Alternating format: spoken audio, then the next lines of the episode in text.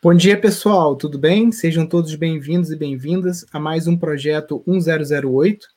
Todo dia, 10 e 8 da manhã, a gente está por aqui tirando dúvidas dos nossos alunos e também dos nossos seguidores sobre arquitetura sustentável, casas ecológicas, permacultura, transição da cidade para o campo, empreendedorismo sustentável, agroecologia.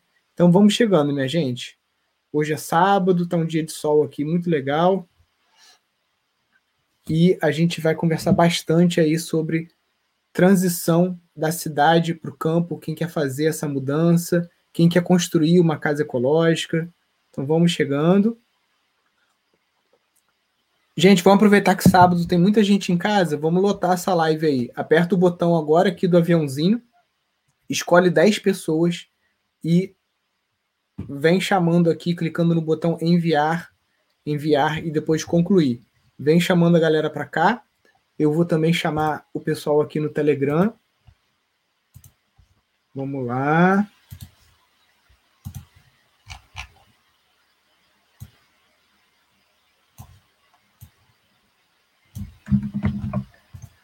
Vamos chegando, galera.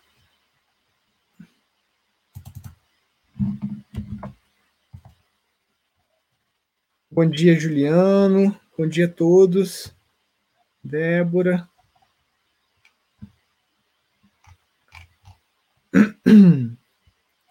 Fala, galera. Bom dia. Vamos chamando gente para live. Aperta no aviãozinho aí e vem chamando o pessoal para cá.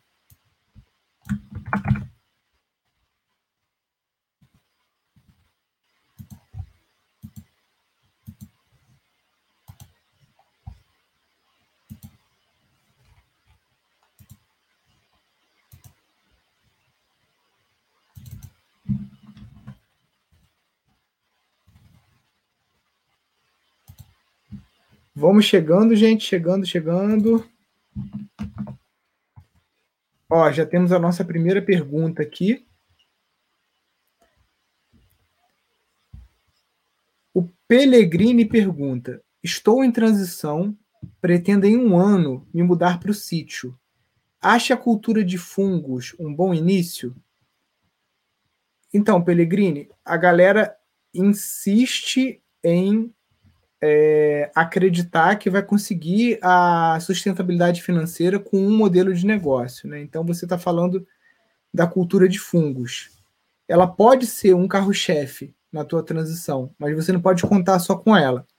Se você for fazer um cultivo do cogumelo shiitake em toras de eucalipto, vai levar um ano para você fazer a sua primeira colheita. E é o, o tipo de cultivo de fungo mais rentável que tem.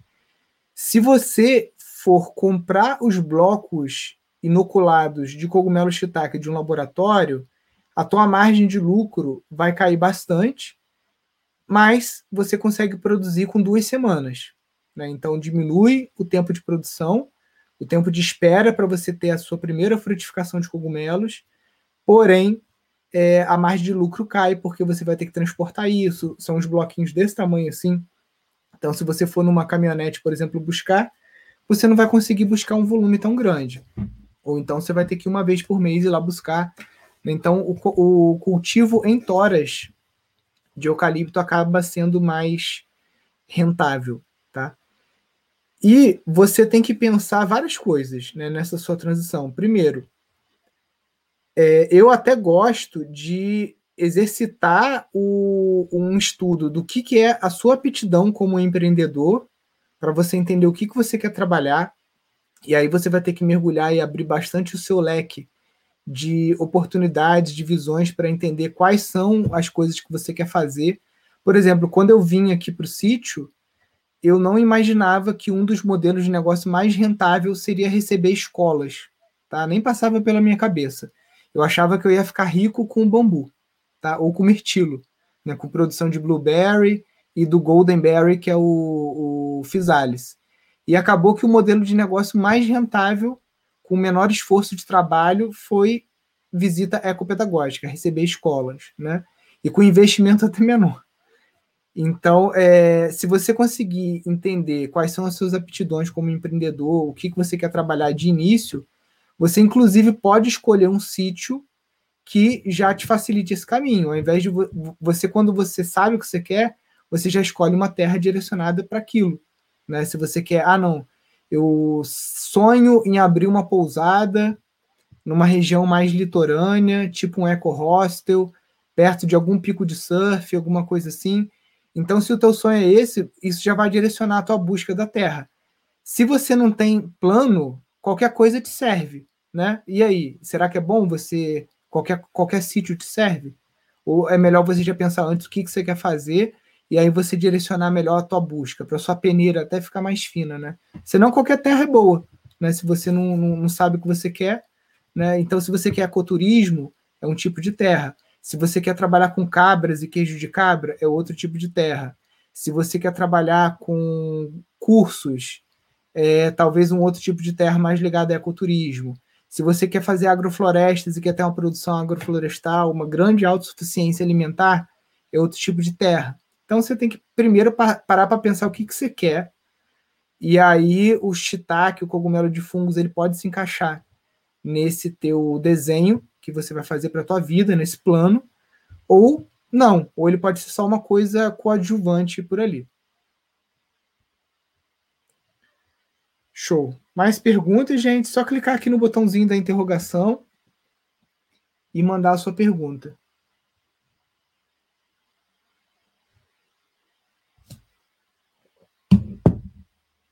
Tudo bem, Jean?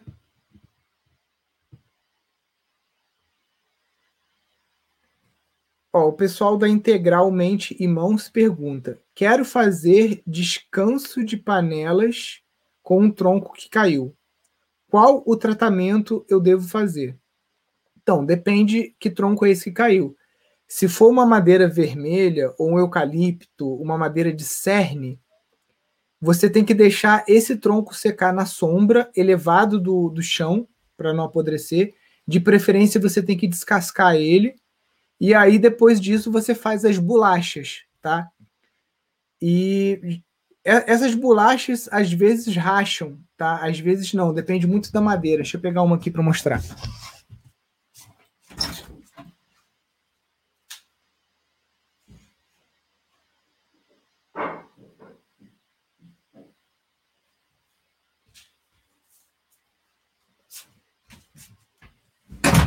Ó, essa aqui é uma madeira de cerne, tá? Que caiu. Ela está sendo usada de tábua para cortar pizza, cortar pão e tudo mais. Ó, praticamente nenhuma rachadura. Se é um eucalipto, é, a gente faz. Tem um vizinho aqui que faz muita bolacha de eucalipto. Racha de você conseguir enfiar o dedo, tá? Então, e ele já tentou de tudo. Ele já tentou botar o tronco dentro do lago, esperar um ano, já tentou secar na sombra, já todos os testes que você imaginar já foram feitos e em todos eles o eucalipto rachou. Então é uma madeira mais difícil de estar trabalhando.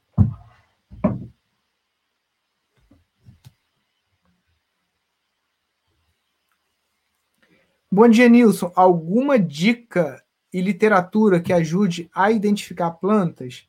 Bom, vou te mostrar a Bíblia aqui. Não sei se você já conhece a Bíblia que inclusive foi desenvolvida por um conterrâneo daqui desse distrito onde eu moro, né, que é Amparo. É... Deixa eu mostrar aqui. Quem, quem, quem é da. Quem já segue esse movimento de agroecologia, essas coisas todas, já conhece esse livro. Que é esse aqui. Né? O doutor Valdeli Knupp, ele é daqui, daqui de Friburgo, de Amparo, e ele e o professor Lorenzi, eles lançaram esse livro aqui, né, que é Punks, Plantas Alimentícias Não Convencionais. São mais de 300 plantas que você tem para identificação. Não peguem o livro pirata, PDF, nada disso. Compre o livro, o livro custa 100 reais. Melhor 100 reais você vai gastar na tua vida. É, o livro é de capa dura, é um livro bem resistente que vai durar aí tua vida toda aí no campo, tá? Dá para comprar direto no livro, no site do Dr. Valdeli, em vez de ficar comprando em Amazon, esses, essas coisas assim. Então esse esse é um bom livro. Tem um outro livro do Lorenzi também só de identificação de palmeiras, né? Mas aí bem específico. Para uma literatura geral, que o, o que interessa para a gente mais são as plantas comestíveis e tudo mais, é esse aqui. É, não é um livro para identificação de árvores, por exemplo. Ah, eu quero identificar quais são as árvores da minha, da minha região. Não é esse livro.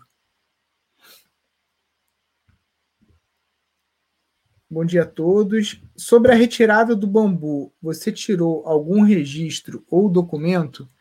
Então, quando você compra uma motosserra, você tem que ir no site do IBAMA e você tem que registrar essa motosserra e você paga uma taxa que é tipo 20 ou 30 reais é, por ano, tá?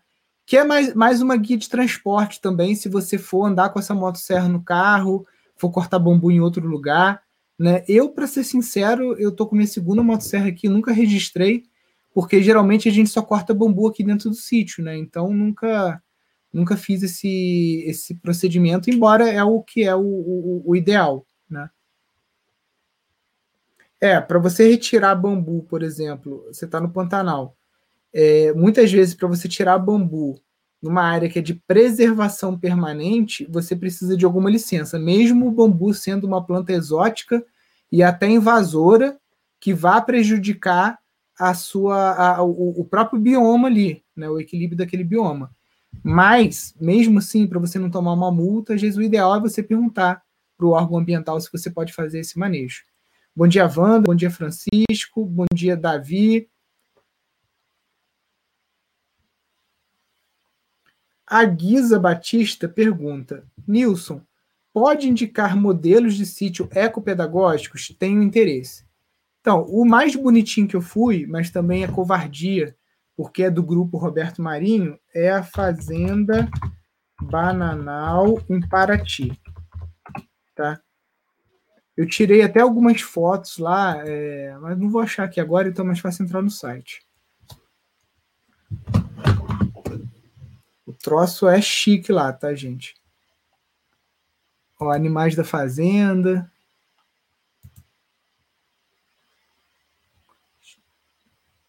tem capril, tudo bem sinalizadinho. A, a, a lição que eu tirei lá para mim, que eu não consegui fazer aqui ainda, é que eles criaram várias plaquinhas, todo, tipo um circuito super sinalizado, até para se algum turista chega lá, não precisa ter guia, porque tá tudo tão sinalizado, com plaquinha explicativa, né, uma série de coisas que é, eu achei interessante. Eu quero fazer isso aqui no Pindorama. Você pode pintar essas plaquinhas à mão, Lá são plaquinhas que foram feitas numa gráfica mesmo, assim. Ah, mas chato que no site mesmo aqui não tem as fotos. Deixa eu ver se eu acho umas fotos aqui de visitante. Tem um restaurante aqui, ó. Com as criancinhas aqui visitando. Tem uma salinha de aula bem bonitinha. Ó, a plaquinha que eu falei, ó. Aqui, ó. Bem-vindos ao Capril. Aí aqui explicando as coisas. Então, isso aqui eu achei legal, essa sinalização. É algo que eu quero implementar aqui no nosso é, circuito ecopedagógico. Porque muitas vezes, cara, teve uma vez, cara, o ser humano é um bicho muito bizarro, cara. Eu fico. Tem hora que eu fico desacreditado da humanidade, aí eu dou uma respirada assim, vamos lá. Tava tendo um curso de tecelagem manual aqui no Instituto, aqueles teares, e eu não estava no Instituto eu estava viajando, estava trabalhando, dando consultoria, sei lá, fazendo alguma coisa. Aí teve gente, teve um casal que veio no curso de tecelagem, mas eles estavam meio que cagando para o curso de tecelagem. Eles vieram para conhecer o Pindorama. E a, geralmente a gente faz uma visita guiada pelo Instituto e sai mostrando as coisas, né? O, os elementos permaculturais que compõem aqui o nosso sistema. E aí depois esse eu não estava aqui, ninguém fez o, o, tour com eles, porque o professor de tecelagem não sabia mostrar aqui o, o sítio, né? Aí depois eu vou lá, é, recebo um textão desse tamanho, ah, que a gente teve no instituto, não vimos nada de permacultura, não sei que, não sei que lá, e patati patatá. Aí depois eu até escrevi um artigo no blog falando que ecovilas e, e sítios de permacultura não são uma Disneylândia para hippie né? Assim que você entra, tem um monte de placa de neon, ó, isso aqui é uma composteira, ó, isso aqui é um biodigestor, não sei o quê, porque parece que eles vieram para cá pensando que estavam indo para Disneylândia, para algum lugar assim, um parque temático, e não é isso. A permacultura é a ciência do óbvio. Então, para aquela pessoa que não está com o olhar treinado, que não está com essa visão, ela passa pelo sítio batido e não, não enxerga o funcionamento das coisas, né? Então, é, na época eu fiquei assim meio chateado, né? E até respondi o e-mail deles lá, falando que geralmente a gente faz o tour, mas eu fiquei pensando, o, o, o, sítio não pode depender de uma pessoa que sabe fazer o tour. Então você tem que sinalizar, tem que fazer a placa, que aí você bota assim, ó, comece aqui. Aí o cara vai começar ali, ele vai para o próximo ponto, composteira. Composteira termofílica funciona assim. Ela te dá compostagem, te dá, te dá o composto, te dá o biofertilizante, tananã. Agora siga até o biodigestor. Aí o cara vai lá para o biodigestor, olha, o biodigestor funciona assim, assado, não sei o quê. Né? Então eu estou pensando em fazer esse circuito, porque aí a porta pode ficar aberta, qualquer pessoa que chegar aqui, ela consegue fazer o tour sem ter que ficar uma pessoa ali pagiando ela, né? perdendo uma ou duas horas ali do dia, é, ensinando para ela o, o, o, circuito. Então é uma coisa que eu quero adotar aqui e acho que vale a pena o, o investimento no designer, é, ou você mesmo, se você tem habilidade de comprar aquelas tintas de madeira, de você pegar umas plaquinhas de madeira e você mesmo pintar isso, tiver uma letrinha legal, né, que a pessoal consiga ler, que não é o meu caso, minha letra é meio garrancho. O Juliano diz: pode citar três espécies de bambu com melhor qualidade de manejo? Juliano, então, é... se você está falando de obra, você está falando aqui no Brasil de é, Dendrocalamus asper, ou Dendrocalamus giganteus, tá? Que é o que a gente tem aqui no sítio. Ele dá umas varas. É, não é uma toceira muito difícil de manejar, tá? É um bambu de um calibre bem interessante que você consegue fazer qualquer tipo de edificação, até mesmo uma ponte, tá? Tem a ponte bambu, deixa eu botar aqui, ó, bambu bridge. Jorg Stan, então, é, o bambu você consegue fazer até uma ponte que passa carro, passa, enfim, né? Com esse bambu gigante. É, outro bambu, mas você está falando de manejo, né? Que não tem um manejo tão fácil, mas que é muito bom, é o Guádua angustifolia. É Guádua angustifolia. É um bambu, esse sim, brasileiro, Dendrocalamus é indiano. O guádua, ele é um bambu brasileiro da Amazônia. Ele nasce mais separado, então nessa parte o manejo é mais fácil, porém ele tem espinho, tá? Então você tem que trabalhar com roupa de manga comprida, você tem que trabalhar com luva, com óculos, porque é um bambu um pouco mais chato de colher, tá? E o terceiro é o Philostax cubense. Que, que esse aqui você tem que tomar cuidado porque ele é um bambu alastrante, tá? Mas é um bambu lindo. É, dá uma mata muito interessante, parece aquela coisa meio o tigre e o dragão, quem sabe esse filme aí que eu tô falando de Kung Fu. É um bambu, é, não chega a ser gigante, mas ele dá aí seus 12 centímetros, então já é um bambu que dá para usar na construção. Tá? Então, os três bambus interessantes para a gente ter, manejar e fazer um bom tratamento é o Dendrocalamus asper, o Guada angustifolia e o Philostax pubens. São os três bambus mais comerciais que você encontra no Brasil, assim, se você for comprar um bambu para construção. Bom dia a todos. É possível ser 100% autossuficiente em água e energia em uma ecovila? Sem estar ligado em nenhuma concessionária? Sim, é possível. Você tem aqui Earth, ó, peraí, Earth Chips. Aqui são casas autônomas que o arquiteto Michael Reynolds desenvolveu no deserto da Califórnia.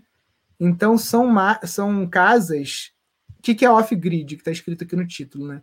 É desconectada da rede. Então, ela não tem ligação com concessionária de água, não tem ligação com concessionária de esgoto, não tem ligação com energia elétrica, são, depende só dos painéis, né?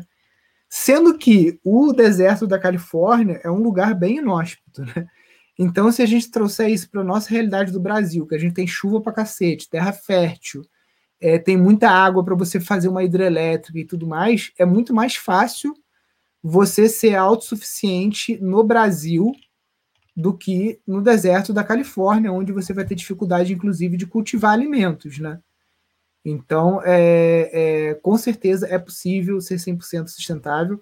A ecovila que eu conheço mais autossuficiente do mundo, assim, em questão alimentícia, é uma ecovila na Itália chamada Damanhur. Deixa eu mostrar aqui, Daman. Deixa eu ver se eu consigo achar ela aqui, porque eu não sei escrever direito. É isso aqui, ó. é uma ecovila de um povo muito doido, eles são ligados à questão de alquimia, tá? Povo muito louco. Só que é uma das ecovilas mais autossuficientes do mundo, tá?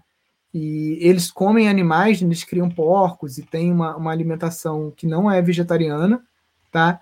Mas a informação que eu tive na Global Ecovilas Network e tudo mais é que é uma das ecovilas mais é, autossuficientes né, no mundo.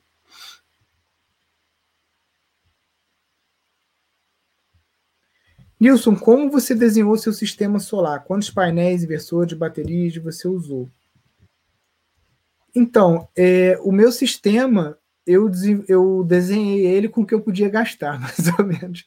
Eu tinha um limite orçamentário, tá? Então, eu tenho oito painéis, tenho um inversor de 10 mil watts e tenho uma... É, quatro baterias, tá?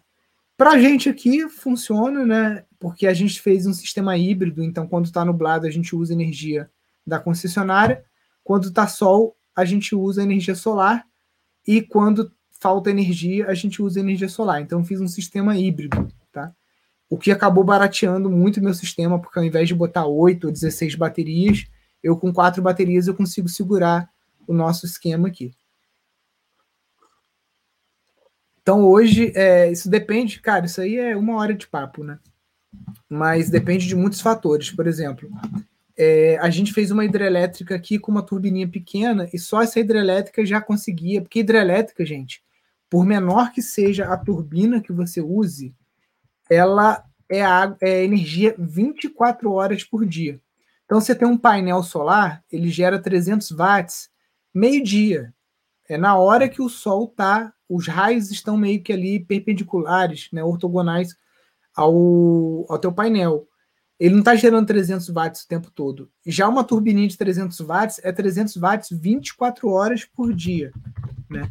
Então, é muito mais barato você está trabalhando com energia hidráulica. Então, se você tem um sítio, você tem queda de água e tudo mais, essas turbininhas, você vê, tem turbininha aqui ó, de 100 conto, ó, baratinha. Né? É, tem vários tipos de turbinas que você pode comprar para você estar tá gerando energia para uma casa, às vezes até mais do que uma casa. Tem turbina Pelton, né? tem vários tipos de tanques que você pode fazer. Ó. Aqui é uma, uma turbina indiana aqui, ó. E a água você não perde, a água passa, cai aqui né, e, e vai embora. Você continua usando ela numa caixa d'água, aonde você, aonde você quiser, né? Tem vários tipos de turbina. Tem turbina que você mesmo consegue fazer. A gente fez uma turbina dessas usando uma impressora 3D. Se botar aí na internet aí, você vê muita coisa, né? Então, é mais viável. Energia solar, se você está é, numa região que falta muita energia e você não pode ficar sem energia elétrica por conta do trabalho, vale a pena você ter um sistema híbrido ou você ter um no-break aonde não pode parar. Se você está num lugar que não falta tanta energia elétrica assim, aí você pode ter um sistema desconectado da rede, desculpe, conectado na rede, só para vender energia mesmo, porque acaba que fica muito mais barato, porque você tira a parte mais cara do sistema, que são as baterias e o inversor off-grid. O inversor off-grid também é muito mais caro do que o inversor conectado na rede, porque o inversor off-grid ele tem que fazer quase que o papel de um transformador daquele do poste. Então ele tem que pegar uma energia de bateria transformar em energia é, 220 ou 110. Então é um, é um equipamento caro, que você vai gastar aí uns 12 mil reais no inversor off-grid que segura uma casa inteira, entendeu? A energia hidráulica e eólica são cinco vezes mais baratas. Essas baterias duram em média 3 a 4 anos. Eu uso bateria de no break, então eu entrego essas baterias na loja que eu comprei e pego baterias novas. É a única coisa no Brasil que eu saiba que a logística reversa funciona, bateria. Então minha dor na consciência com relação ao uso de bateria é meio que quase que zero, tende a zero, porque quando acaba o meu banco de baterias aqui, não segura mais, eu pego as baterias, boto no carro, levo na loja de baterias, devolvo, aquela loja vai devolver essas baterias para a fábrica, né, porque ele ganha dinheiro com isso, e o ciclo está fechado. A fábrica vai e vai reciclar aquela bateria. Né? Uma coisa funciona no Brasil, né? vamos dizer, né? para não falar que nada funciona. Bom dia. Tem um terreno de 30 por 20 distante a 2 quilômetros da praia. Qual o melhor tipo de construção para fazer chalés e quantos caberiam nessa área? Dá para agregar outra atividade junto? Então vamos lá, 20 por 30 são 600 metros, é isso. 600 metros é uma área pequena. Primeira coisa que você vai ter que fazer é ver no plano diretor da sua cidade, né, se esse terreno é um terreno que paga IPTU, e tudo leva a crer que sim, porque 600 metros quadrados não é lote rural, né, é um lote urbano. Então você vai ter que ver no plano diretor, primeira coisa é qual é a taxa de ocupação desse terreno. Se for uma taxa de ocupação de 50%, você só pode construir 300 metros tá, quadrados. Esses 300 metros, se você está falando de chalé, dá para construir muita coisa, tá? Porque é, a gente trabalha com chalés de mais ou menos 18 metros. Então você conseguiria desenvolver aí 16 chalés, digamos assim. Né? Então dá para fazer muita coisa, que são as tiny houses, né? Deixa eu te mostrar aqui. Se é na praia, eu curto mais a estética do bambu, tá? Então, deixa eu botar aqui, ó. A gente vai fazer no ano que vem, que esse ano a gente está dando conta aqui só da, das construções com terra, do curso de casas ecológicas, construção com terra e de madeira, porque bambu é um assunto à parte, é bem mais complexo. Então, ano que vem a gente quer fazer um curso só de construção com bambu. Então, eu é, para a praia, eu apostaria numa estética mais balinesa, tá? Essa coisa do, do, do bangalô mesmo de bambu. Deixa eu entrar nesse site aqui. Que fica barato de você construir, é uma coisa leve que você consegue colocar é, em qualquer tipo de terreno, mesmo terreno arenoso, tá? Se você colher o bambu na região e você tratar esse bambu, né, dá para você fazer o teu custo cair para menos de mil reais o metro quadrado, e nenhuma técnica construtiva vai te permitir isso, tá? Dependendo, por exemplo, tem, tem um amigo meu daqui de Friburgo que mudou para a Indonésia, lá para Bali. Ele é arquiteto e ele é surfista. E ele está fazendo uns projetos lá de bambu. Só que lá é isso, cara. O bambu é mato, é capim. E você consegue fazer tudo de bambu, até o telhado. Então, o custo dele para estar tá fazendo essas edificações lá tende a zero, né? porque a mão de obra é barata, mesmo você pagando muito bem os funcionários lá, é, é, a, a, moeda deles é muito desvalorizada, né? E você faz tudo de bambu, telhado, tudo, tudo, tudo, entendeu? O chão, o assoalho, é tudo bambu, gente. Aqui, ó, tudo bambu. Então, é... se preparem aí já vai juntando um dinheirinho, porque vai ser um curso que não vai ser tão barato, mas a gente vai chamar o Jorg Stan, que é um dos mais experientes carpinteiros e construtores de bambu do mundo, para estar tá gravando esse curso aí com a gente de construção com bambu. Então eu faria em cima do bambu, cara. Eu acho que isso é top. Nilson, não tem bambu aqui na região, você tá doido. Então vamos lá. Aí você pode ir pro casa de eucalipto no estilo que o Marcelo Bueno faz lá em Ubatuba, que eu já estou cansado de mostrar aqui, vocês já estão cansados de ver, mas eu vou mostrar mais uma vez é, as fotos, porque sempre tem gente nova nas lives, né? Eita, cacete, peraí. É, essas casinhas aqui o Marcelo Bueno faz em Ubatuba, que é lugar de chuva. É uma casa que é feita elevada do solo, então você consegue fazer isso num terreno arenoso, como de praia. É uma casa que fica muito fresca, é uma casa que você consegue torná-la autossuficiente, porque muita região de praia você vai ter dificuldade em conectar isso com o sistema de esgoto e o lençol freático às vezes é muito raso, né? Muito superficial, você não quer contaminar sua água de poço.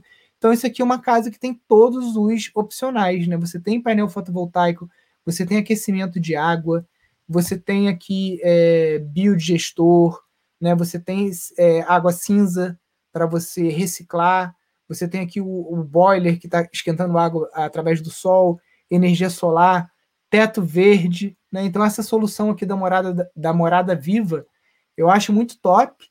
Eu não sei se você acompanhou o Joailson Antônio, que eles fizeram uma casinha dessas aqui em é, 12 dias de trabalho, tá? 12 dias, só pararam um domingo. E ficou pronta muito rápido, porque ela é feita com eucalipto e placas é, recicladas, placas ecológicas que são feitas com aparas de tubo de pasta de dente, né? Aquela tubo de pasta de dente reciclado, né? Então é, é um sisteminha bem legal, né? E fica bonitinho, tá vendo?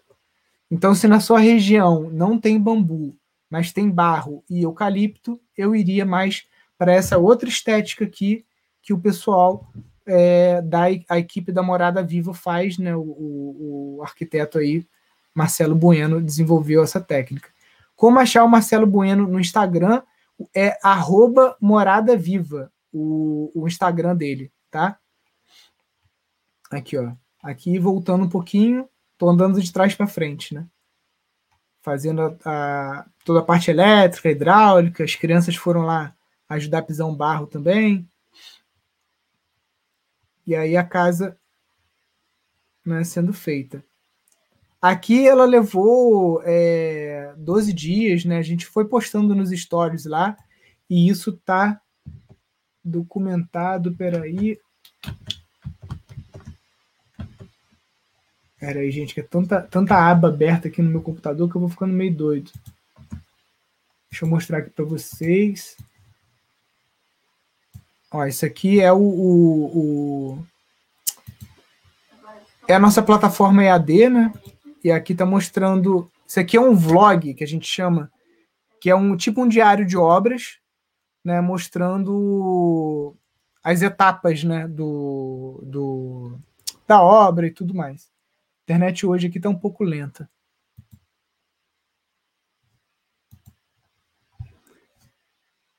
Bom, mas é isso então, Antônio. Espero que tenha respondido aí sua dúvida. Eu iria ou para esses chalezinhos de, de, de bambu ou para eucalipto, tá bom? Vamos ver aqui que tem mais perguntas.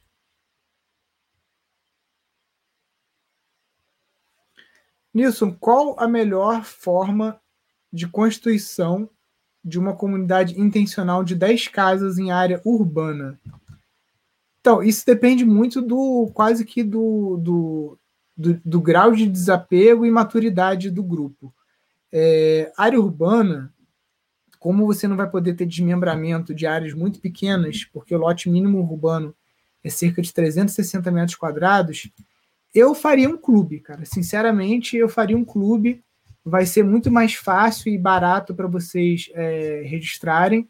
E aí, cada cota do clube pode te dar acesso a uma, digamos assim, é, ao direito de uso de uma casa.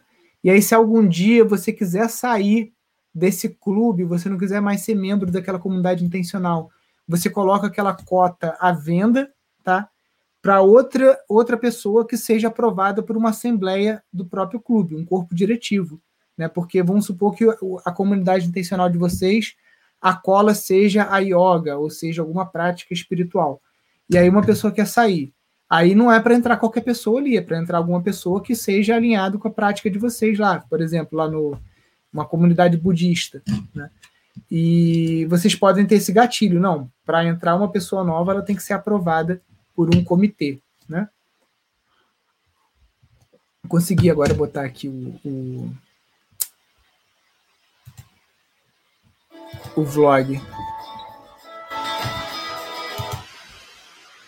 Ó, aqui mostrando fazendo a forma de para fundação. Deixa eu acelerar aqui.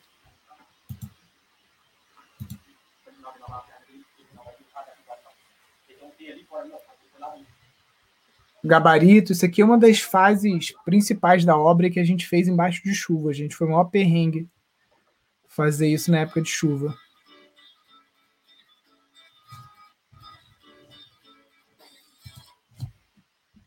Isso aí é uma das partes do, do, do nosso curso, né? O curso também ele tem é, aulas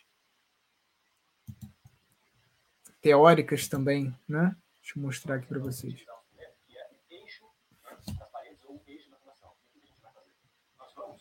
Tá um pouco acelerado aqui, mas só para só vocês verem um pouquinho como é que é o. Deixa eu voltar aqui.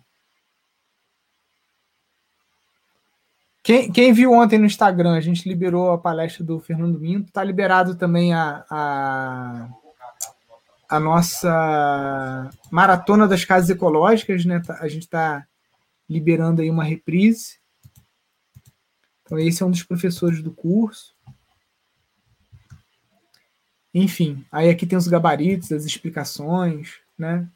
Plataformazinha bem interessante aí. Deixa eu abrir aqui aqui mostrando alguns detalhes do gabarito, né? Então, quem quiser construir aí os seus chalés, fazer um empreendimento, gente, aproveita. Por quê? Porque até o dia 18 a gente tá com a Maratona das Casas Ecológicas no ar, tá? Deixa eu até botar aqui a página para vocês. E se você entrar agora, já tem aqui as quatro aulas, né? É, no ar que é uma casa ecológica e quais as vantagens, arquitetura bioclimática, estudo de solos e o passo a passo para uma casa ecológica. E se você quiser, você pode clicar aqui também e se inscrever no curso online né, de casas ecológicas. Tem sete dias de garantia, então se você não gostar, você pode pedir o seu dinheiro de volta. E é, aproveitem, galera, porque esse curso ele hoje está a 998 reais, e por quê? Porque é um curso que está em gravação, né? Se você entrar aqui lá na, na plataforma, né, que eu estava mostrando para vocês, é, a gente tem quatro casas que a gente vai construir. Então agora a gente está construindo a primeira e a segunda, né? Então você está vendo aqui, ó.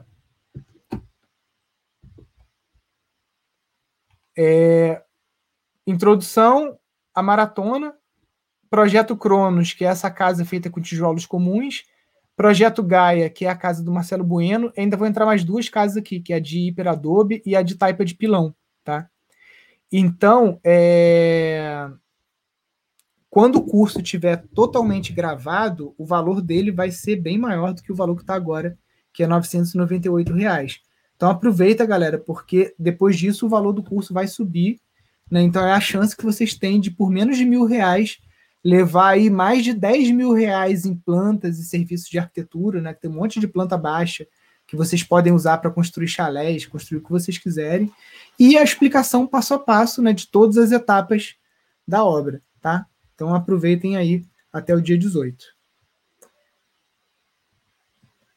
Wanda, você é um professor top, não folga nem no sábado. É, tendo, tendo tempo, gente, eu vou vou ficando à disposição aí de vocês.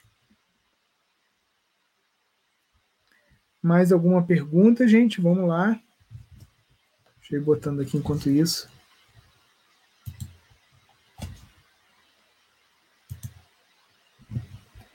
Galera, tô esperando vocês fazerem perguntas aí. Aqui no botãozinho aqui embaixo. Enquanto isso, eu vou tomando uma água. Enquanto isso, vocês vão vendo um cadinho aí também do, de uma explicação sobre o gabarito da obra, né? como que é feito. Vou fazer casa de Minecraft. É, o bloco de Adobe é quase isso, hein? Que o Minecraft usa uns bloquinhos, uns negócios, né? A casa de Adobe é quase uma casa de Minecraft aí. Deve ser legal de brincar com as crianças assim. Ó. Aí as linhas já, ó. As linhas de nível do gabarito da obra. E aí já a fundação já pronta já em cima daquelas linhas. Ó, mais perguntas, vamos lá.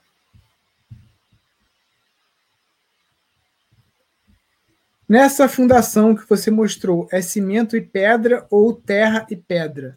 Deixa eu mostrar a foto dela aqui que está mais fácil.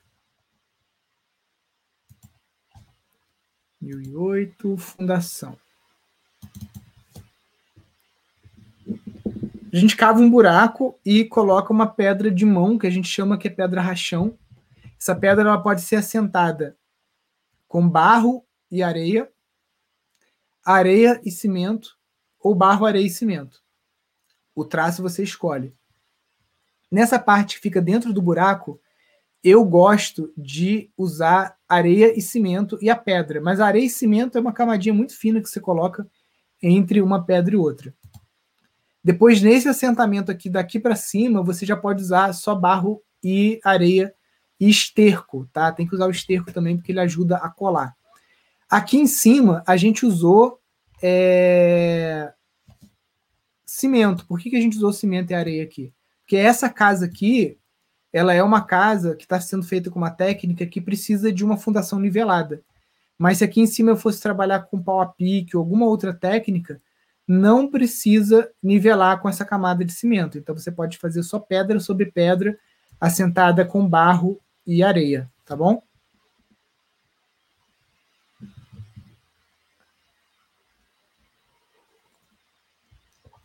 O Guilherme Duarte quer uma ideia para ele fazer num terreno de 33 por 50, né, uma área de 1.650 metros quadrados, numa área rural próximo à cidade.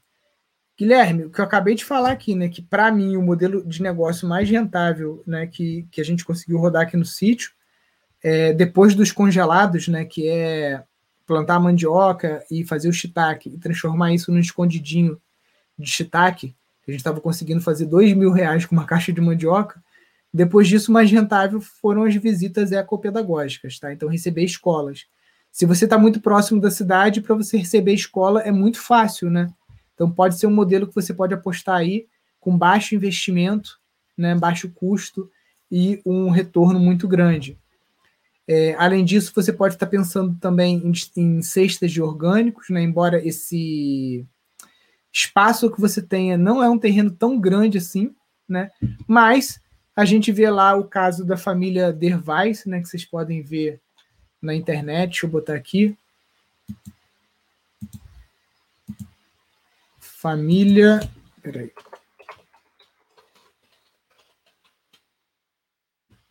Os caras, num terreno de 600 metros quadrados, eles conseguem fornecer comida para restaurante, tá? Na Califórnia. Pasadena. Essa família aqui. Então, é. Ó, fazenda urbana. Tanana. Então, tipo assim, 600 metros os caras conseguiram. Na Califórnia, que é um. Vamos dizer assim, que é um, um clima mais inóspito do que o nosso. Né? Então dá para fazer. Eles focaram em comida para restaurante. Tá? Ó, família produz 2,7 toneladas por ano no próprio quintal. Então aí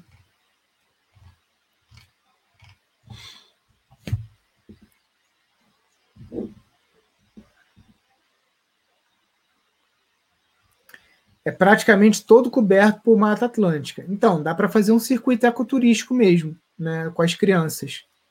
Você pode fazer umas trilhas, dá para fazer até um jogo, cara. A galera que tá falando do Minecraft aí, tem um amigo que é professor aqui que ele tava fazendo tipo um jogo. Então ele colocava é, internet sem fio no sítio e aí ia colocando umas plaquinhas com QR Code e ia gamificando a parada, tipo as, qual, qual a árvore que deu nome para o Brasil? Ah, o pau Brasil. Aí ia lá, tinha que procurar o Pau Brasil. Achava o Pau Brasil, chegava no Pau Brasil, tinha uma outra plaquinha, é, fazendo uma outra pergunta, e aí assim as, as crianças iam jogando, né?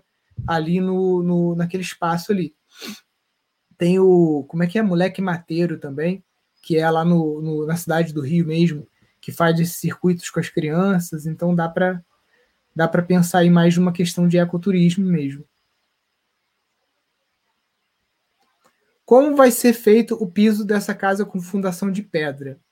Então, um lado a gente quer testar o piso aquecido, né? O piso térmico, que é um piso que com energia solar ele esquenta e mantém a casa quentinha e vai ser cimento queimado por cima dele. A outra metade da casa, se não me engano, vai ser assoalho de madeira, tá? Mas eu não eu não estou com todos esses detalhes construtivos aqui, porque quem está tocando isso mais é a Sabrina.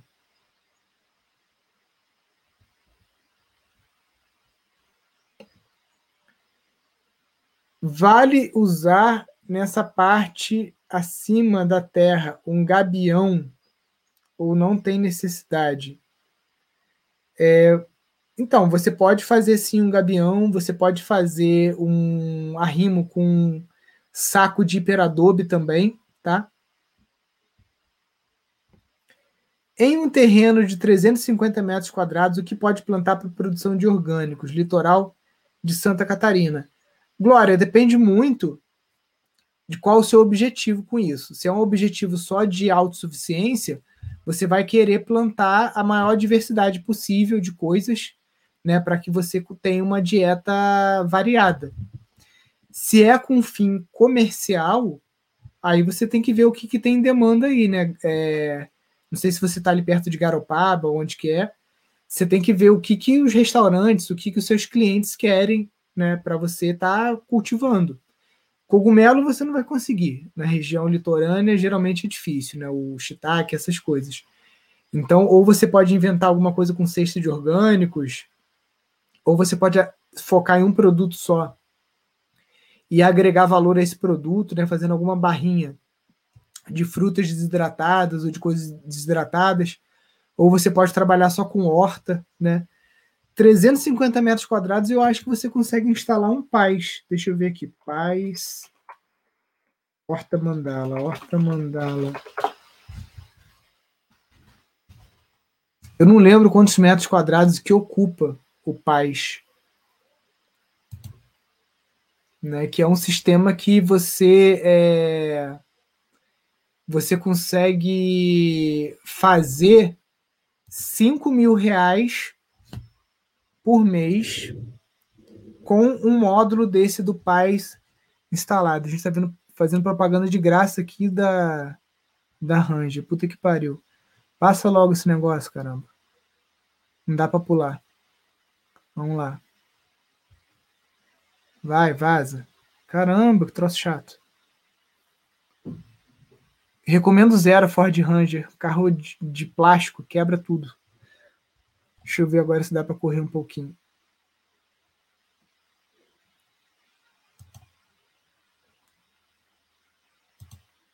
Ó, não parece ser muito grande, não. Eu acho nos teus 350 metros quadrados, porque aí você consegue é, fazer o, o, o, cultivo né, do, do, das verduras, mandioca, você tem ovos também para vender. Né? Ah, o Leonardo, Leonardo, a gente até chamou ele ele foi um dos palestrantes do Festival da Sustentabilidade. Lembrando, hein, galera, semana que vem, 19, 20 e 21, Bela Gil apresentando o Festival da Sustentabilidade gratuito aí para vocês. Vai ter um monte de oficina e palestra. Então, o PAIS é um sistema que até é financiado pelo Banco do Brasil, tá? Em que você é, faz uma. Não vou correr muito agora, não, porque. Aqui, ó. Você faz os piquetezinhos, ó, 10 por 20, 200 metros, né? Já é uma áreazinha grande. Já foi mais da metade do seu terreno. O sistema de irrigação por fita gotejadora, ó, que é bem interessante também.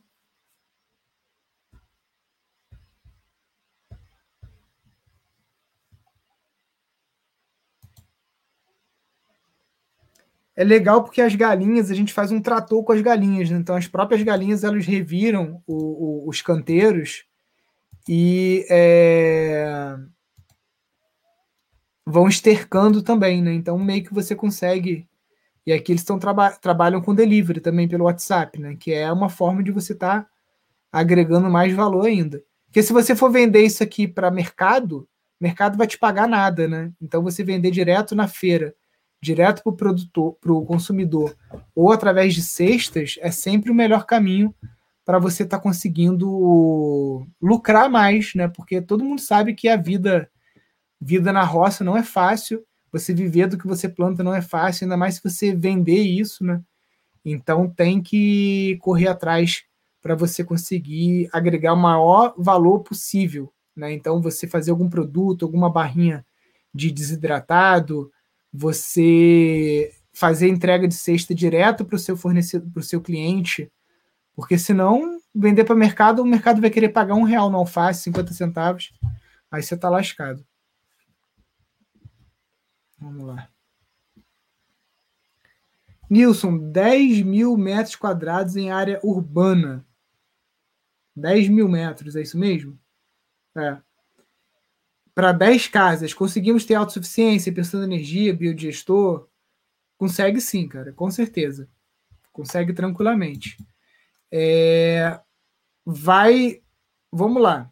Autossuficiência em energia tem que tomar cuidado para não ser uma coisa só de ego, tá? Porque, por exemplo, aqui na, na roça, a autossuficiência de energia é importante, porque se cair um poste aqui, a companhia está cagando e andando para gente. Eles vão levar três, quatro dias para botar as coisas para funcionar aqui. E eu não posso ficar três, quatro dias sem dar aula, não posso ficar três, quatro dias sem usar as coisas elétricas aqui, tá? Então aqui é necessidade. Na cidade, você que tem 10 casas, você quer fazer as 10 casas autossuficiente em energia, você pode preparar aí para desembolsar uns 200 mil reais só de painel e sistema fotovoltaico, tá? E aí, isso é ego ou isso é necessidade? Né? Você, a, a poupança de vocês que vai falar. Porque se você tem dinheiro na poupança hoje, a poupança rende quase que negativo, né? Se você tiver dinheiro na poupança hoje no Brasil, você está perdendo dinheiro. Então, se você pegar esse dinheiro que está na poupança lá, vocês lá, os 10 moradores, e botar o telhado tudo de, de, de placa de energia solar, maravilha, vocês vão estar tá fazendo dinheiro. Em, do, em, quatro anos, deixa eu botar aqui, ó, Freiburg, Freiburg Solar Energy. Deixa eu ver se eu acho aqui. Vocês vão estar tá, é, fazendo dinheiro. O dinheiro de vocês vai estar tá rendendo muito mais do que se estivesse na poupança, tá? Isso aqui é uma, são umas casinhas que tem tipo um, um, é um bairro que é uma ecovila lá em Freiburg, que é primo rico aqui de Friburgo, da cidade que eu moro, lá, lá na Suíça, né? Então o próprio já, você já começa a economizar por aí. Em vez de você gastar dinheiro com telha, você compra as placas solares, que são as placas é, que você consegue emendar uma na outra, tá?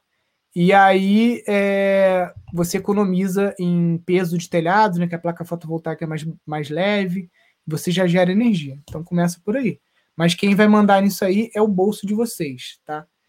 É, biodigestor e reciclagem de água isso não é nem. Isso é questão de obrigação. Eu acho que isso aí já não é questão de ego, não. É uma questão de tem que fazer mesmo, tá? E o, o biodigestor vai dar para vocês uma autossuficiente interessante, porque não sei se vocês vão fazer uma cozinha comunitária, alguma coisa assim. Então, o cocô de todo mundo pode ir para um único biodigestor e desse único biodigestor sair para um fogão só. Porque se não tiver muita gente, não tiver animais, é meio uma ilusão vocês acharem que todo mundo vai cozinhar com o gás do biodigestor, né? Porque é, 10 casas, 40 pessoas é muito pouco. Não vai, não vai rolar tanto tanta biomassa assim. A não ser, ah, não, nisso, a gente come, come animais, então a gente quer botar uns porcos lá, ou quer criar cabra, alguma coisa assim, aí já começa a ficar interessante. Aí já dá até para canalizar o gás individualmente para cada casa também. Mas vocês podem ter um, um, um refeitório coletivo, que não é todo dia que vocês precisam comer lá, mas aí final de semana, aquele gás todo que acumulou durante a semana, no final de semana vocês fazem é, só é, almoços e refeições coletivas e usa aquele gás que é um gás de todo mundo, né? Agora, não sei se você é aluno já do nosso curso de gestão de empreendimentos sustentáveis, mas eu recomendo fortemente que você faça isso, porque é, um empreendimento como uma ecovila, cara, é uma coisa muito complexa. Porque é a mesma coisa que você se casar e abrir negócio com um monte de gente, tá? Porque envolve dinheiro, envolve divisão de dinheiro, envolve divisão de dinheiro que entra, dinheiro que sai, envolve também laços afetivos e emotivos. Então faz o nosso curso de gestão, fica ligado aí que no mês que vem a gente vai ter jornada para um sítio rentável e a gente vai abrir matrículas para o curso de gestão de empreendimentos sustentáveis, tá? Não compre o curso de design de Ecovilas, não, porque ele é um curso menos completo do que o de gestão. Para o caso de vocês, eu recomendo mais fazer mesmo o curso de gestão de empreendimentos sustentáveis, tá bom?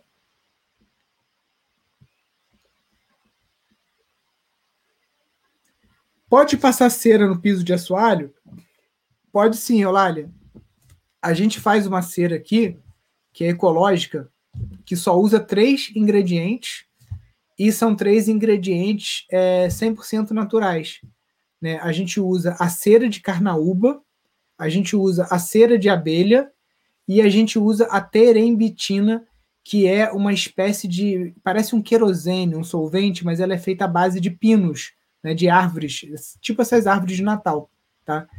Então, é, esses três ingredientes a gente mistura, derrete a cera, mistura a terebintina e vira uma cera tipo poliflor, que você pode passar no chão, pode ilustrar móveis, tá? Qual o sistema de aquecimento de água que vocês têm aí no Instituto? Eu não vou subir no telhado agora que eu tô com preguiça de pegar a escada, mas eu vou te mostrar aqui, ó.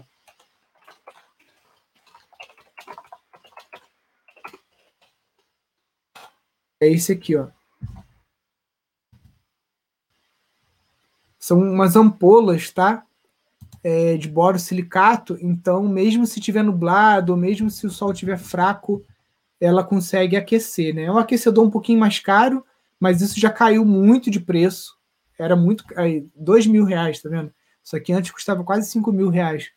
Então já caiu muito de preço para a gente, é o que funciona aqui em Friburgo, né? Que Friburgo é meio meio chuvoso demais. O que você acha dos meus stories? Olha aí. Deixa eu ver se eu consigo. Eu não vou conseguir ver teus stories agora, mas depois eu vou dar uma olhada. De Mar... marca a gente lá nos stories, senão eu vou acabar perdendo o teu perfil. Nilson, como se livrar da dependência da gasolina como matriz energética? Ah, então, é, pensando como pensando em ferramenta, é foda porque todas essas ferramentas, motosserra, picadeira, não sei o que, é tudo gasolina e óleo dois tempos, tá? Algumas picadeiras você consegue com motor a diesel. E aí o diesel você consegue aqui, deixa eu botar aqui, ó. É, planeta biodiesel. O biodiesel você consegue fazer reciclando óleo aí de batata frita, né? Isso aí vocês já conhecem, né? Tem uns sistemas é, que são de grande escala, tipo mais para a prefeitura, tá? que é para você reciclar grandes quantidades de óleo, mas é óleo de batata frita, óleo de, de fritar peixe. Você sai rodando os, os, os restaurantes da cidade, você recolhe o óleo, você filtra ele, decanta, mistura com água para você tirar o sal, e aí você consegue fabricar o seu próprio diesel, tá? Porque o motor a diesel ele queima óleo de cozinha, tá? Isso é uma coisa que ninguém fala. É... A gente, cara, tinha que pensar mais na produção de etanol, né? Mas aí o etanol, é, eu ainda não vi, tipo assim, motosserra, picadeira, essas coisas, com o, o com uma motor flex, né? Mas isso aqui é um destilador de etanol, tá? Na verdade, aqui, então, vamos ver, porque até ler esse artigo aqui, porque pelo que eu saiba, você pode fabricar até 10 mil litros de, de etanol por mês, né? Legislação no Brasil impede verdadeira revolução energética alimentícia, que pode gerar milhões de empregos. Tananã, ANP.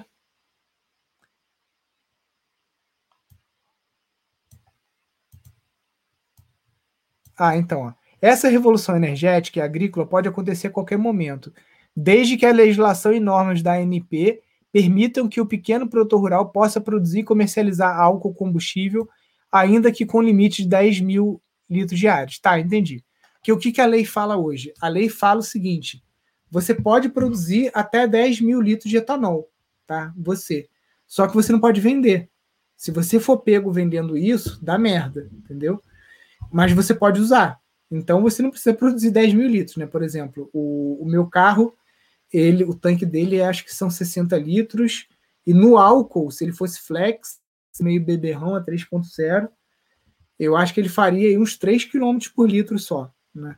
Então eu teria que produzir aí uns 200 litros por mês só para abastecer esse carro.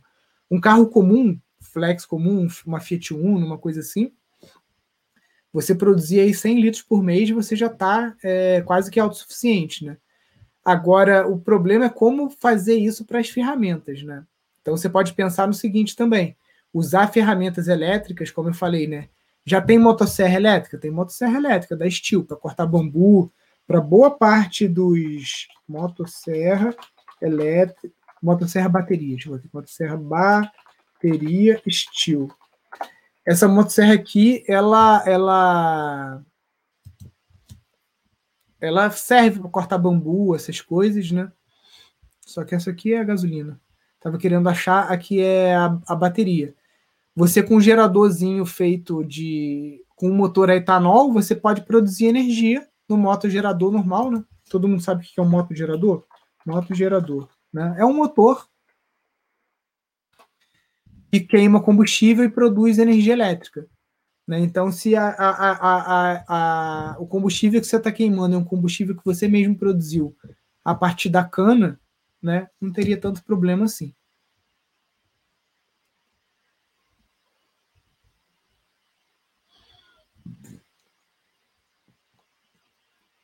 Qual a durabilidade de uma construção de bambu e que manutenção ela necessita? Olha, tem templos na Ásia que tem mais de 700 anos e são construídos com bambu. Então, quanto tempo a construção de bambu dura? Eu acho que quase a mesma coisa que a madeira, né?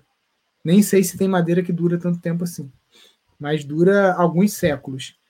Tipo de manutenção, na verdade não é manutenção, é uma prevenção. É você fazer o, o a, a edificação com um bambu tratado e de modo que esse bambu não pegue chuva nem sol. Então você vai fazer um beiral comprido para que essa, essas colunas de bambu, essas peças sejam sombreadas e não pegue chuva de vento. Feito isso, a durabilidade é praticamente infinita.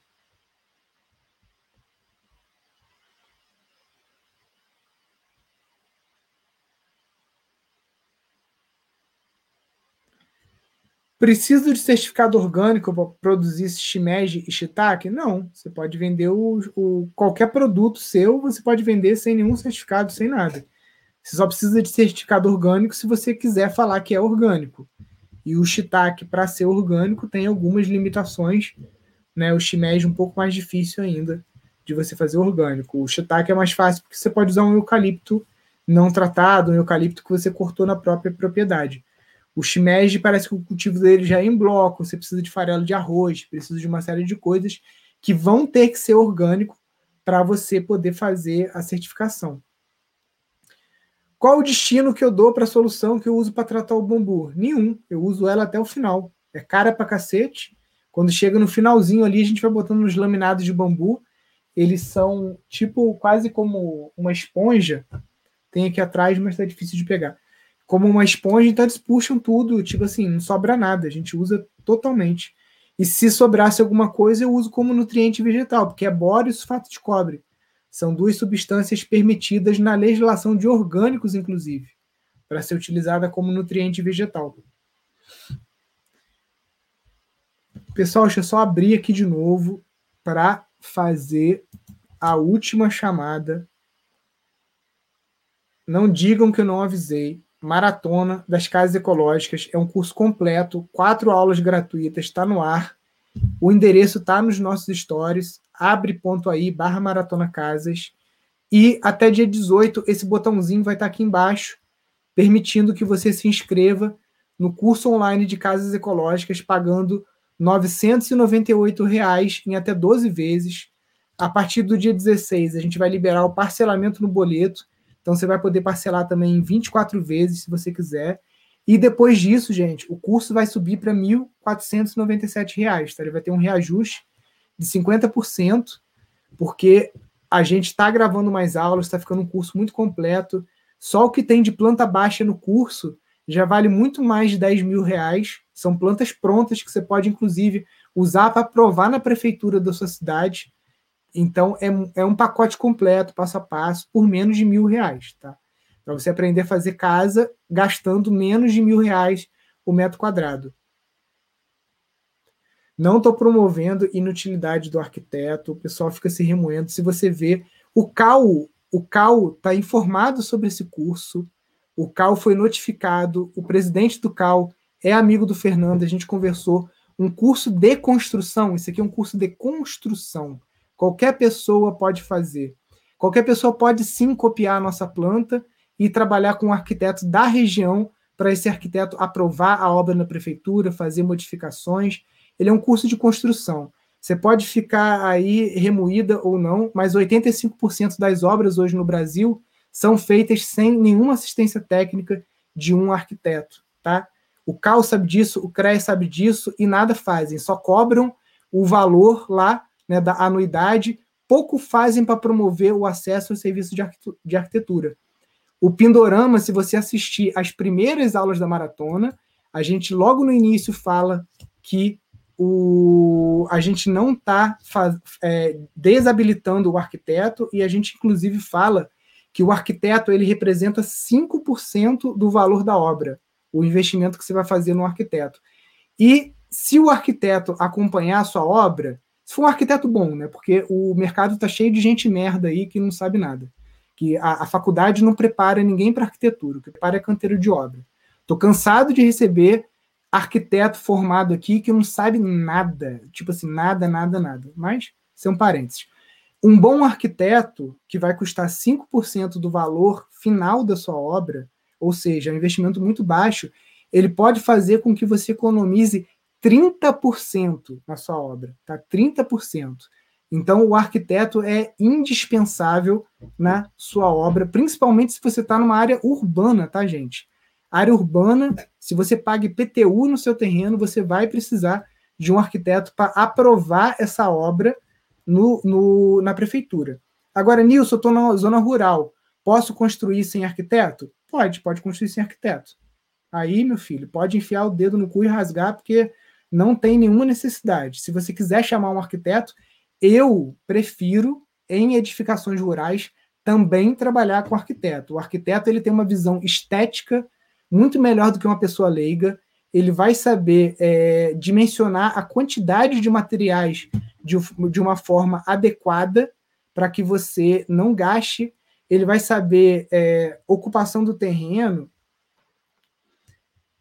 é, a, a, aprovação. É, você está falando aqui da observação do terreno, né? Então, um arquiteto que não sabe permacultura, ele vai muitas vezes indicar a alocação de uma casa num terreno rural, talvez de uma forma pior do que um permacultor, tá? Sendo bem sincero, porque eu estou aqui há mais de 10 anos acompanhando estudantes recém-formados de arquitetura, é, acompanhando arquitetos que já têm aí uma trajetória aí de 5, 10 anos, né? E, ó, vou te falar que para construção rural a galera tá meio desatualizada, tá?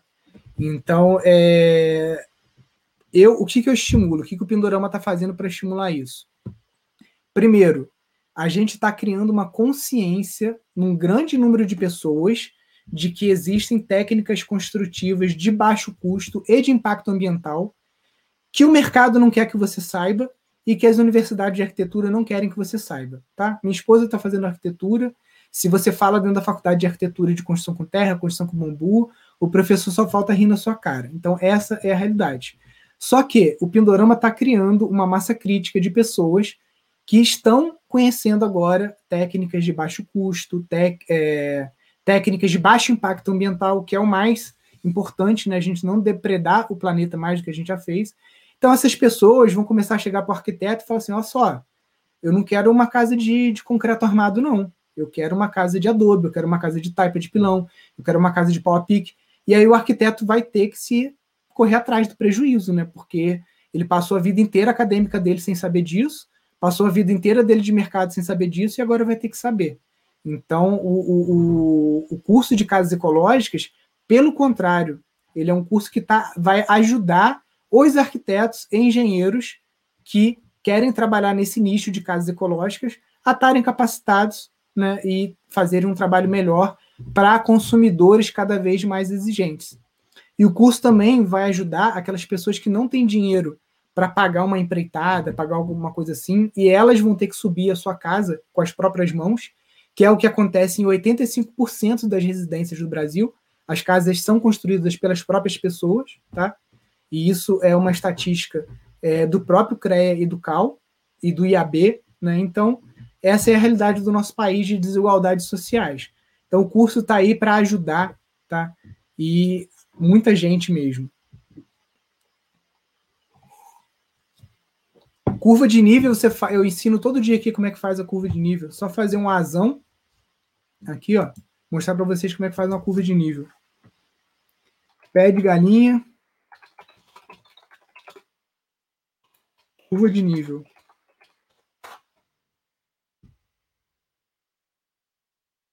Ó. Quiser fazer um, aprender a fazer curva de nível, você vai no YouTube, você constrói esse essa ferramenta aqui que é um A de madeira com um prumo, tá?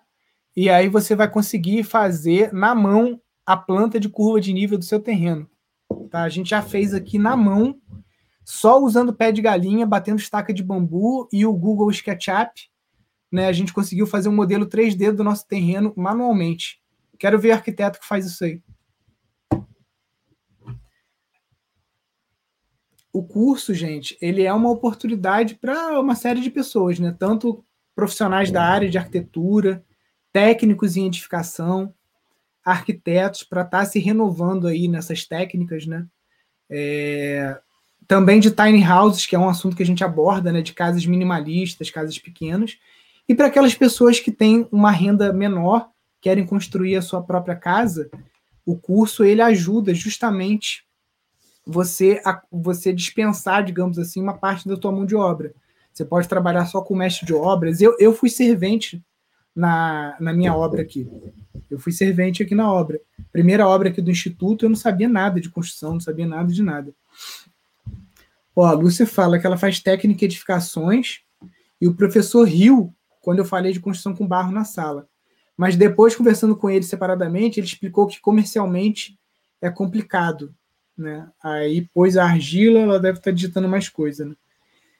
É, então, é complicado, mas a argila que é usada para fazer a casa de pau a pique ou, da, ou de type de pilão é a mesma argila que é usada para fazer o tijolo cozido. Né? Então, é só desculpa, gente. A gente tem que mudar. Fica aí uma dica para o final de semana, quem não assistiu, é... A argila tem um formato diferente em cada região. Cara, que resposta de preguiçoso, filha da puta, cara. Por que, que não ensina o aluno a fazer uma análise de solo? Você faz o seguinte, Lúcia, você manda essa aula aqui para ele. Desculpa, gente, mas eu fico nervoso com o professor que dá uma resposta dessa para o aluno. Você manda ele assistir essa aulinha aqui, ó. Estudo de solos, tá? Aqui tem quatro ou cinco ensaios de solos que você pode fazer para você determinar é, a quantidade de argila, a quantidade de areia que seu solo tem, e aí você estabiliza o solo. Cara, que cara preguiçoso, gente, pelo amor de Deus, cara. O cara é professor de construção e não sabe ensinar um aluno a fazer um ensaio de solo. Pois é, aí tem até NBR, só comprar a norma, gente. Pelo amor de Deus. Brincadeira. Então, galera, aproveita aí o final de semana para assistir Ó, deixa eu até botar aqui um pouquinho da. Deixa eu tirar aqui o, o, o som. Deixa eu ver se eu boto a velocidade aqui maior. Cadê aqui? Velocidade. 2x.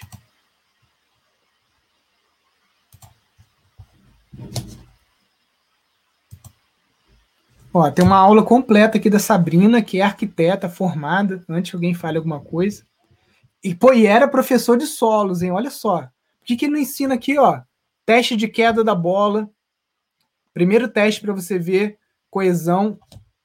Ó. Manda essa aula aqui para ele. Deixar de ser preguiçoso, gente. Isso me dá nervoso.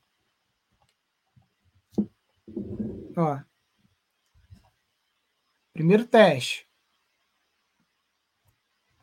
Gente, são testes tão fáceis, tá? Olha esse teste aqui, ó. Sai de esfregar e lavar.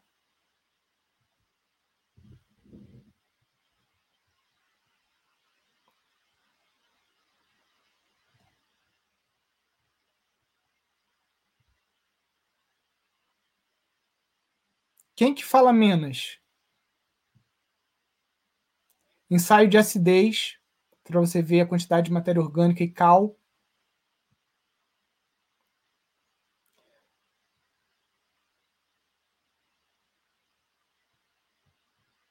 Ensaio de coesão.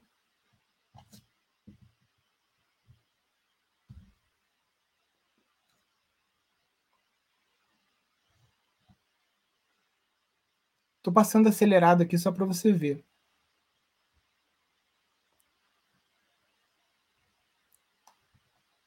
Esse ensaio aqui a gente faz na parede direto, um metro por um metro mais ou menos, para você ver a aplicação.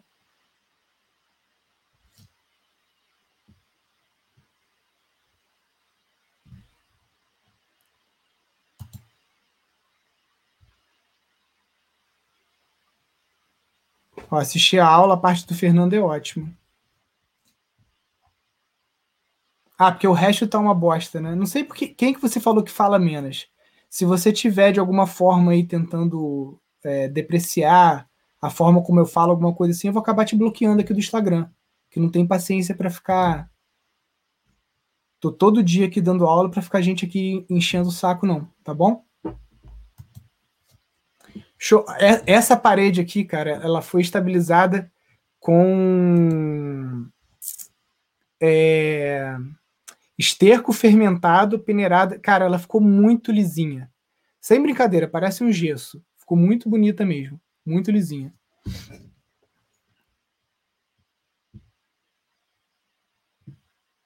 Peraí.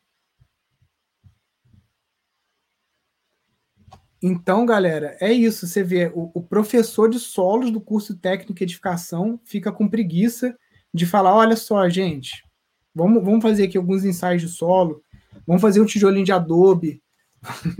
é complicado, né?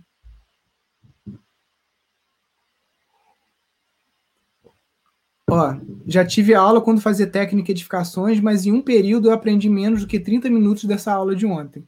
Né? Então, é isso, né, gente? Aproveitem então para assistir até o dia 18. Essas aulas vão estar disponíveis aqui no, na Maratona das Casas Ecológicas. E se fizer sentido para vocês, façam a inscrição no curso, porque ele vai, vai subir de valor, tá, gente? Ele vai para 1.497. E eu acho que quando a gente completar as quatro casas e tiver com tudo direitinho, aí ele deve subir aí pelo menos para uns dois mil reais, porque é um, é um curso. Você já vira o valor, né? Já vira a quantidade de informação que a gente coloca, a gente não esconde nada. Estamos trazendo realmente os melhores é, professores que a gente conseguiu localizar, especializados, trazendo técnicas até é, quase que é, inéditas, como as losetas. Nunca vi ninguém ensinando loseta, nunca vi ninguém ensinando cascagem do jeito que a gente está fazendo aqui, que são sistemas que você economiza até 60% de concreto e vergalhão numa obra né? Então, é... a gente também tem encontros no Zoom, tá, gente? Deixa eu mostrar aqui. Esse aqui foi um dos encontros com o Fernando Minto, então a gente coloca os professores também para tirar dúvida dos alunos, tá? É um curso muito rico que vale a pena o, o, o, o investimento. Vale realmente a pena você investir menos de mil reais, ou seja, menos do que uma mensalidade de um curso de arquitetura, para você ter um conhecimento que não está dentro da, da universidade. Ah, e a gente tem também, galera, o grupo no Telegram, né, que eu mostrei aqui ontem, em que a galera troca muita informação, E esse grupo aqui é exclusivo para alunos, sabe? Tá bem legal mesmo. A gente já está com quase 500 alunos aqui.